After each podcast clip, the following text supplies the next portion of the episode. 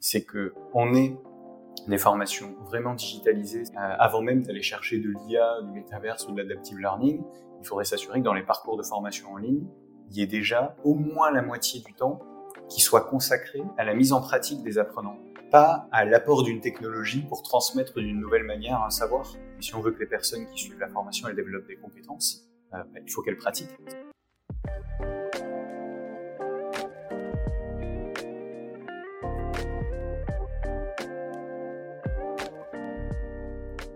Bonjour à tous, je suis Clément Mélin, cofondateur de Headflex et vous écoutez le Learning Club, le podcast qui vous aide à décrypter les meilleures stratégies de formation.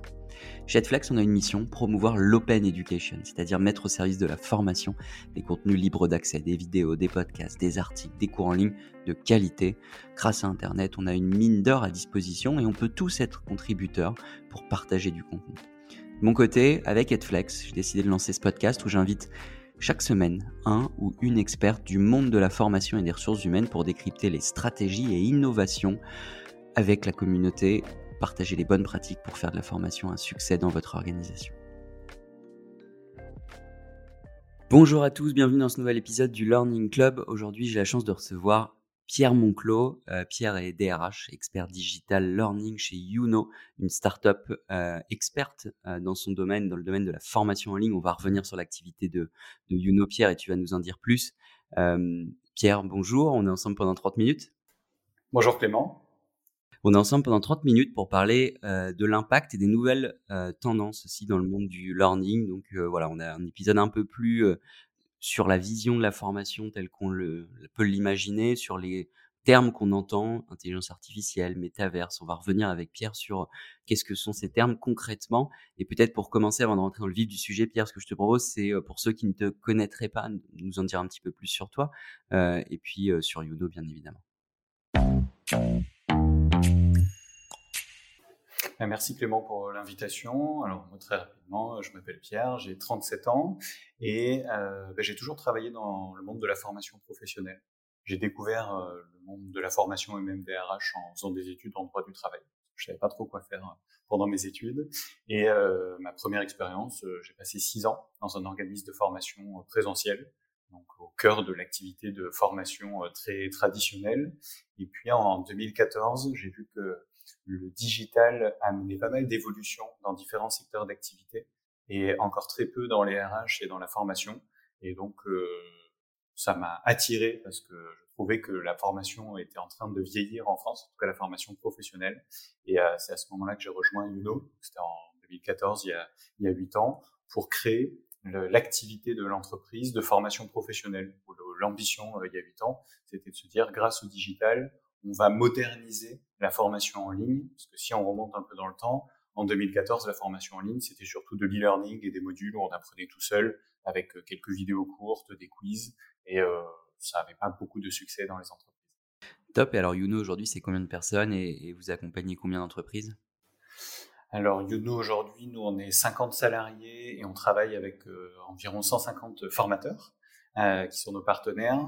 Et on travaille avec euh, environ 500 entreprises, essentiellement des très grandes entreprises, parce que les, la formation en ligne aide aussi souvent à adresser des enjeux de former euh, des dizaines, centaines ou milliers de collaborateurs sur des gros projets stratégiques. Et depuis 2020 et l'arrivée du Covid, on travaille aussi beaucoup avec les PME qui se sont mises aussi à la digitalisation de la formation, même lorsqu'il n'y a pas énormément de personnes à former, mais plus là pour des raisons d'accessibilité, ne pas pouvoir accéder à des centres de formation présentiels euh, selon où est-ce qu'elles sont basées et avec la distancialisation du travail qui fait que beaucoup de personnes sont en télétravail. Elles se sont mises à la formation à distance. Et donc, depuis deux ans, on travaille aussi avec des TPE, PME. Ok, très clair. Et alors, une question peut-être pour euh, terminer euh, sur, sur cette rapide introduction. donc, bah, chez Youno, vous accompagnez les, transformations, les plans de formation, tu, euh, tu viens de nous le dire. et vous, peut-être une question pour, pour toi qui est DRH aussi de cette entreprise. comment vous organisez votre plan de formation en interne, digital, présentiel, les outils que vous, vous pourriez avoir? Est-ce que tu peux nous en dire un petit peu plus? Oui, alors on a la base de notre plan de formation, je pense qu'elle est plutôt classique mais on a beaucoup d'approches euh, complémentaires de la formation. Donc on a, euh, quand je, disais classique, on a un mix entre des formations présentielles, des formations 100% distancielles et des formations euh, blended qui mélangent présentiel et distanciel. pour répondre aux différents besoins et parce que vu qu'on passe déjà beaucoup de temps à travailler sur notre plateforme de formation en ligne, euh, bah, c'est bien pour sortir les équipes de leur quotidien, de les amener sur d'autres plateformes ou euh, dans des expériences présentielles, dès lors que ça va créer de la valeur euh, par rapport à leurs besoins de formation. Évidemment, on utilise aussi notre propre plateforme pour former aux soft skills des équipes euh, à chaque fois qu'il y a, qu'il y a des besoins. Et euh, côté outils, on utilise assez peu d'outils pour la formation. On en utilise un qui s'appelle Simbel pour le CPF co-construit, qui nous permet de présélectionner des, des formations. Et moi, ça me permet d'alimenter une politique où je vais cofinancer et permettre aux équipes de suivre sur leur temps de travail des formations qu'elles paieront en partie avec leur compte personnel de formation. Et en complément de ces approches, euh, on va dire classiques et traditionnelles, on a aussi beaucoup de rituels internes pour apprendre les uns des autres. Donc ça entre pas tel quel dans le plan de formation, mais pour moi, ça a tout autant de valeur que les actions de formation euh, plus classiques. Ok, très clair. Bah, merci en tout cas pour tous ces éléments. Pierre, on va maintenant passer au, cœur du sujet de ce podcast, donc les tendances ou pas tendance d'ailleurs de la, formation. Alors, c'est la première fois que je reçois une start-up, en tout cas une entreprise comme Youno, puisqu'on a l'habitude de, recevoir surtout des grandes entreprises, des directions formation. Mais ce que je trouvais intéressant avec Pierre, c'est que Pierre est un expert de la formation, un expert des tendances de formation, et il est d'ailleurs très présent sur LinkedIn. Peut-être que si vous nous écoutez, vous le suivez déjà. En tout cas, sinon, moi, je vous, je vous recommande de le suivre pour notamment avoir les actus sur les financements de la formation c'est notamment avec tous ces postes que le monde de la formation a commencé à, te connaître de plus en plus, même si tu étais déjà assez connu sur LinkedIn, Pierre. Et donc aujourd'hui, on va essayer de décrypter ensemble les trois grandes tendances. on en a discuté en préparant ce podcast. On s'est dit qu'aujourd'hui, dans le monde de la formation, il y avait trois mots qu'on entendait souvent, en tout cas trois termes, trois concepts intelligence artificielle, adaptive learning et puis depuis peu métaverse.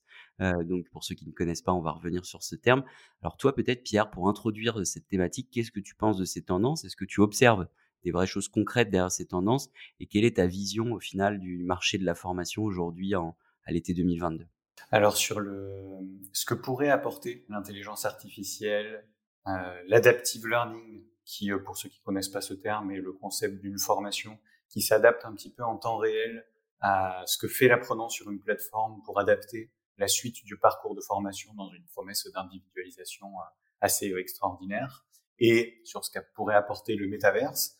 Euh, moi, je pense et je trouve dommage que, en fait, on est surtout sur des effets d'annonce euh, marketing. Alors, je dis surtout, et je vais généraliser dans ma réponse parce qu'il y a quelques acteurs qui font des choses très bien là-dedans. Mais en fait, aujourd'hui, ces trois technologies, euh, si elles ont un formidable potentiel pour la formation, euh, ça je le, le nie pas du tout, c'est surtout appliqué à des compétences spécifiques ou à des projets de formation très spécifiques. Ça, ça ne répond pas du tout à 95% des besoins de formation qu'il y a aujourd'hui dans les entreprises euh, en France. Aujourd'hui, le besoin, il est, à, à, mon sens, et au sens, je pense, de pas mal d'experts, juste que le digital, donc la partie la plus simple de la dimension technologique de la formation, ils permettent déjà de bien former à distance. Et bien former à distance, c'est quoi? C'est euh, proposer une formation qui est accessible. Donc, on sait rapidement comment accéder à la formation et se former. Une formation qui est efficace, qui permet de développer des compétences qu'on pourra réutiliser en situation de travail, et une formation qui est attractive. Donc euh, là, on est sur une question peut-être un peu plus euh, ergonomique. Euh, est-ce que l'expérience qu'on nous propose, elle est à la hauteur des autres expériences qu'on va pouvoir trouver dans notre univers personnel, sur notre smartphone, sur des applications, sur Internet, etc.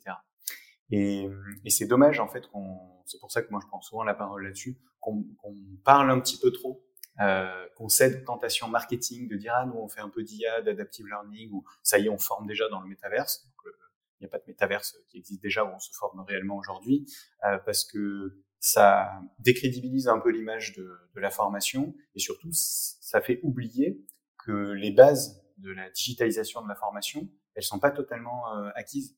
En fait, ce qu'il faudrait, moi, de mon point de vue aujourd'hui, c'est que on ait des formations vraiment digitalisées, c'est-à-dire euh, qu'on mise pas euh, encore trop sur du synchrone avec des formations qui seront en classe virtuelle pendant 7 heures par jour pendant 3 jours consécutifs, ce qu'on observe encore aujourd'hui. Euh, il faudrait qu'il y ait des formations qui intègrent vraiment une dimension pratique. Euh, avant même d'aller chercher de l'IA, du métaverse ou de l'adaptive learning, il faudrait s'assurer que dans les parcours de formation en ligne, il y ait déjà au moins la moitié du temps qui soit consacré à la mise en pratique des apprenants, pas à l'apport d'une technologie pour transmettre d'une nouvelle manière un savoir. Ça, à la limite, si on veut sensibiliser sur un sujet, pourquoi pas. Mais si on veut que les personnes qui suivent la formation, elles développent des compétences, euh, bah, il faut qu'elles pratiquent. C'est en forgeant qu'on devient forgeron. Et l'avantage, c'est que le digital, il permet de prendre du temps pour mettre en pratique. Et en plus, vu qu'on se forme à distance, on peut tester ce qu'on vient d'apprendre et on peut mettre en pratique directement en situation de travail.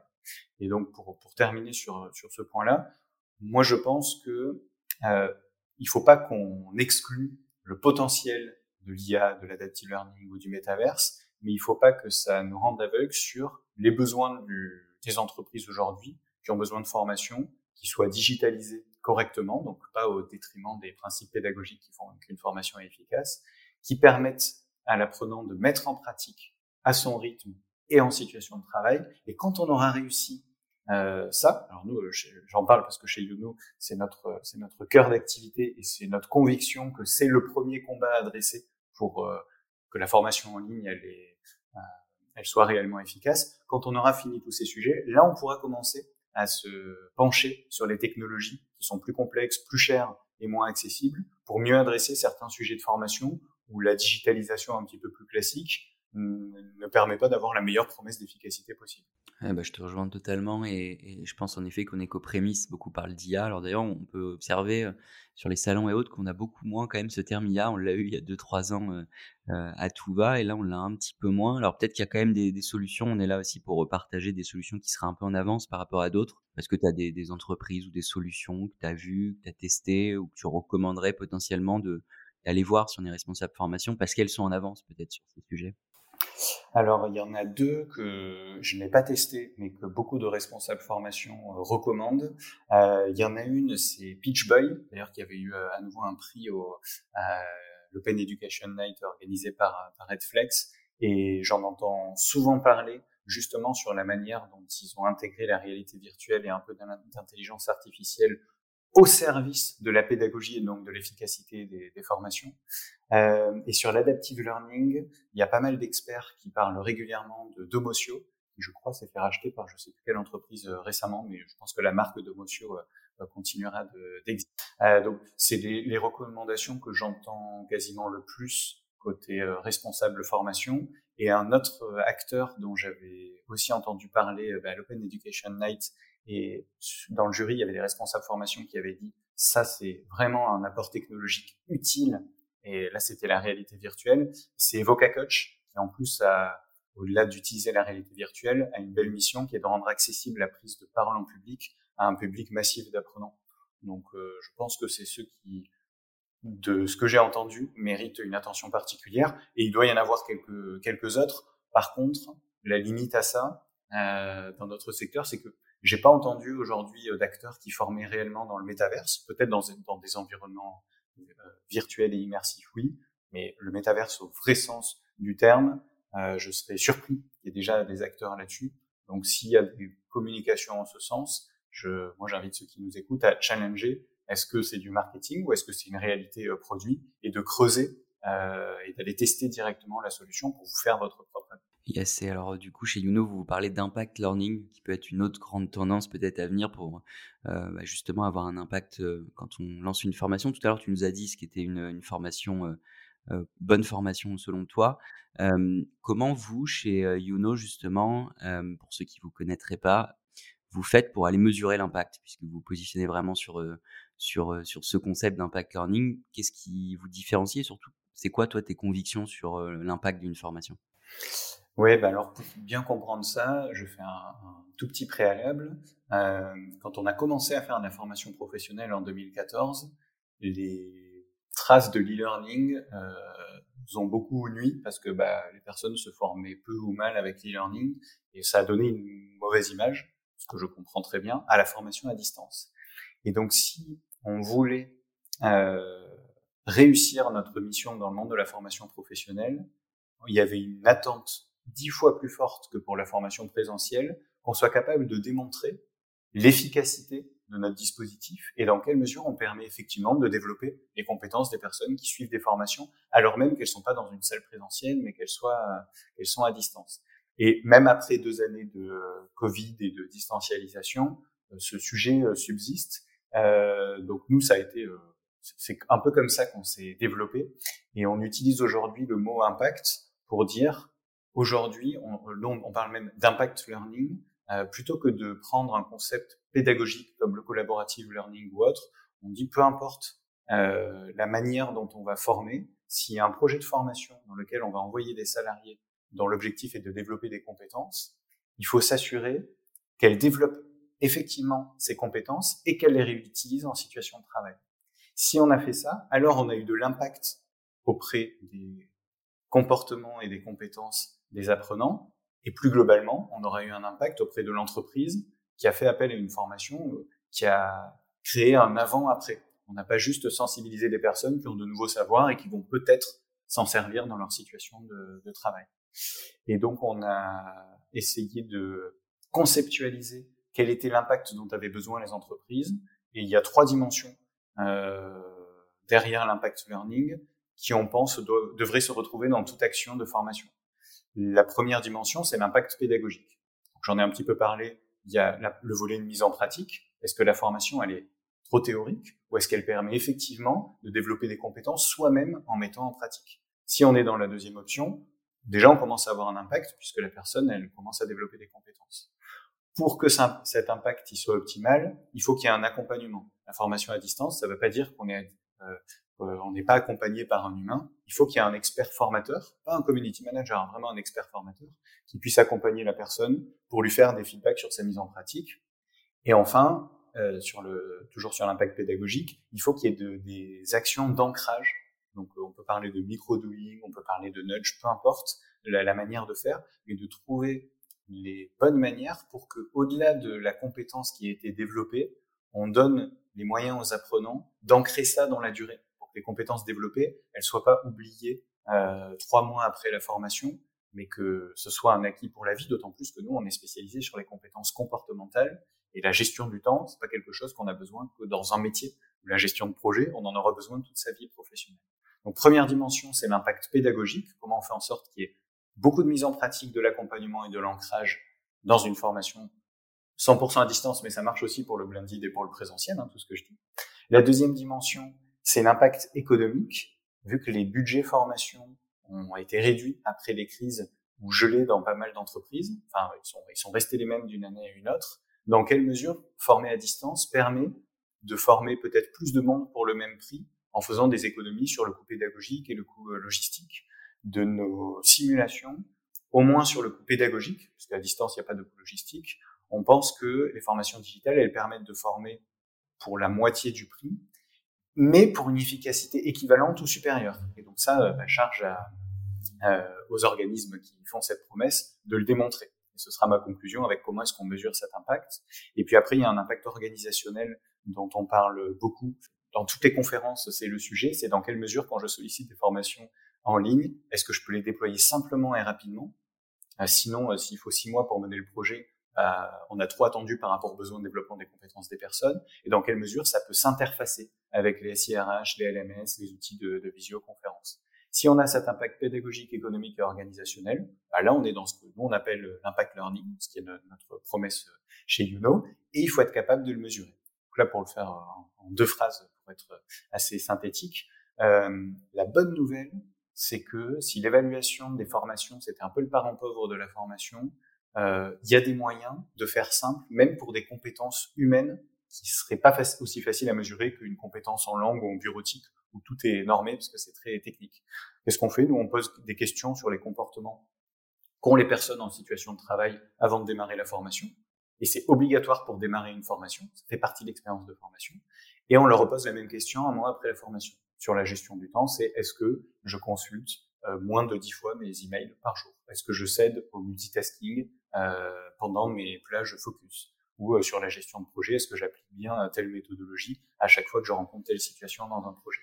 Et juste en mesurant la fréquence de ces comportements sur la base de l'autodéclaratif, ben nous, on sait le lier à des compétences et on sait donner à l'apprenant des avant-après. Voilà les compétences sur lesquelles tu as fait des progrès. Voilà les, celles sur lesquelles il te reste à faire des progrès et les actions que tu peux initier même si la formation est terminée. Et voilà les actions qu'on te recommande. Évidemment, on peut présenter quelque chose de beaucoup plus global à l'entreprise qui a formé par exemple 150 managers sur le management hybride pour leur dire voilà les progressions observées qui vous permettent d'atteindre les objectifs de votre projet et voilà les zones d'amélioration et nous on vous fait telle et telle préconisation pour la suite. Même si la formation est terminée, on peut vous préconiser une sensibilisation, une attraction de formation, une prise de parole de la direction, etc. Donc on mesure l'impact et on propose des actions aux apprenants comme au service formation pour aller au-delà de l'action de formation qui souvent se termine à un temps mais les compétences, elles doivent se développer bien au-delà.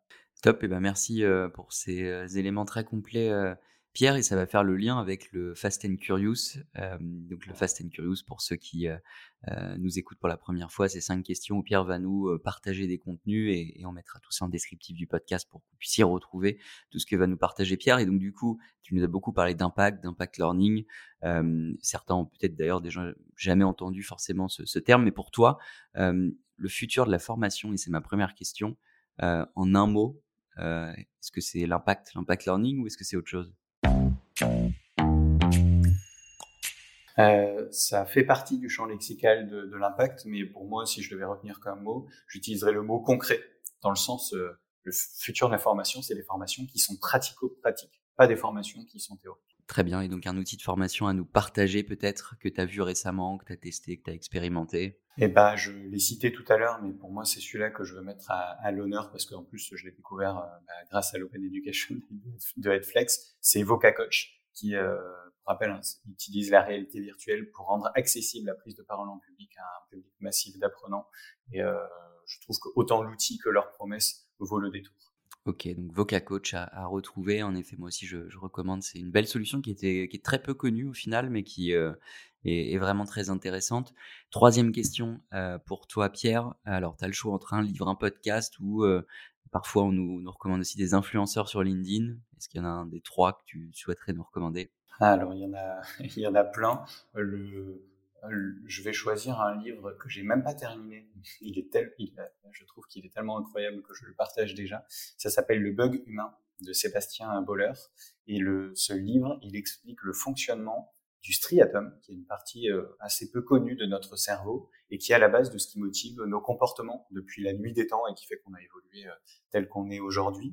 Et notamment les comportements qui sont pas rationnels et euh, qu'on a du mal à, expliquer aujourd'hui et donc, qu'on s'intéresse à la formation ou au RH ou même au fonctionnement du cerveau, euh, se plonger dans ce bouquin, c'est il y a un peu un avant-après. Alors c'est pas que des bonnes nouvelles, hein, parce que ça explique aussi euh, pourquoi euh, l'être humain est aussi mauvais et par exemple est en train de détruire l'environnement dans lequel il évolue. Mais au moins de comprendre ça, ça permet de donner des clés de solution, peu importe l'attente qu'on irait chercher derrière ce bouquin.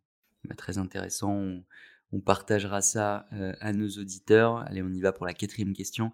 Un blog ou un site qui t'inspire? Bah, J'ai un site blog, euh, ça s'appelle euh, en anglais Wait But Why, qui, je crois qu'il y en a presque tous les jours. Ce sont des articles qui sont assez longs, mais qui sont incroyables sur, pas moi, c'est ce que je lis, la productivité, la manière dont on gère son temps, la manière de penser, dont on gère son travail.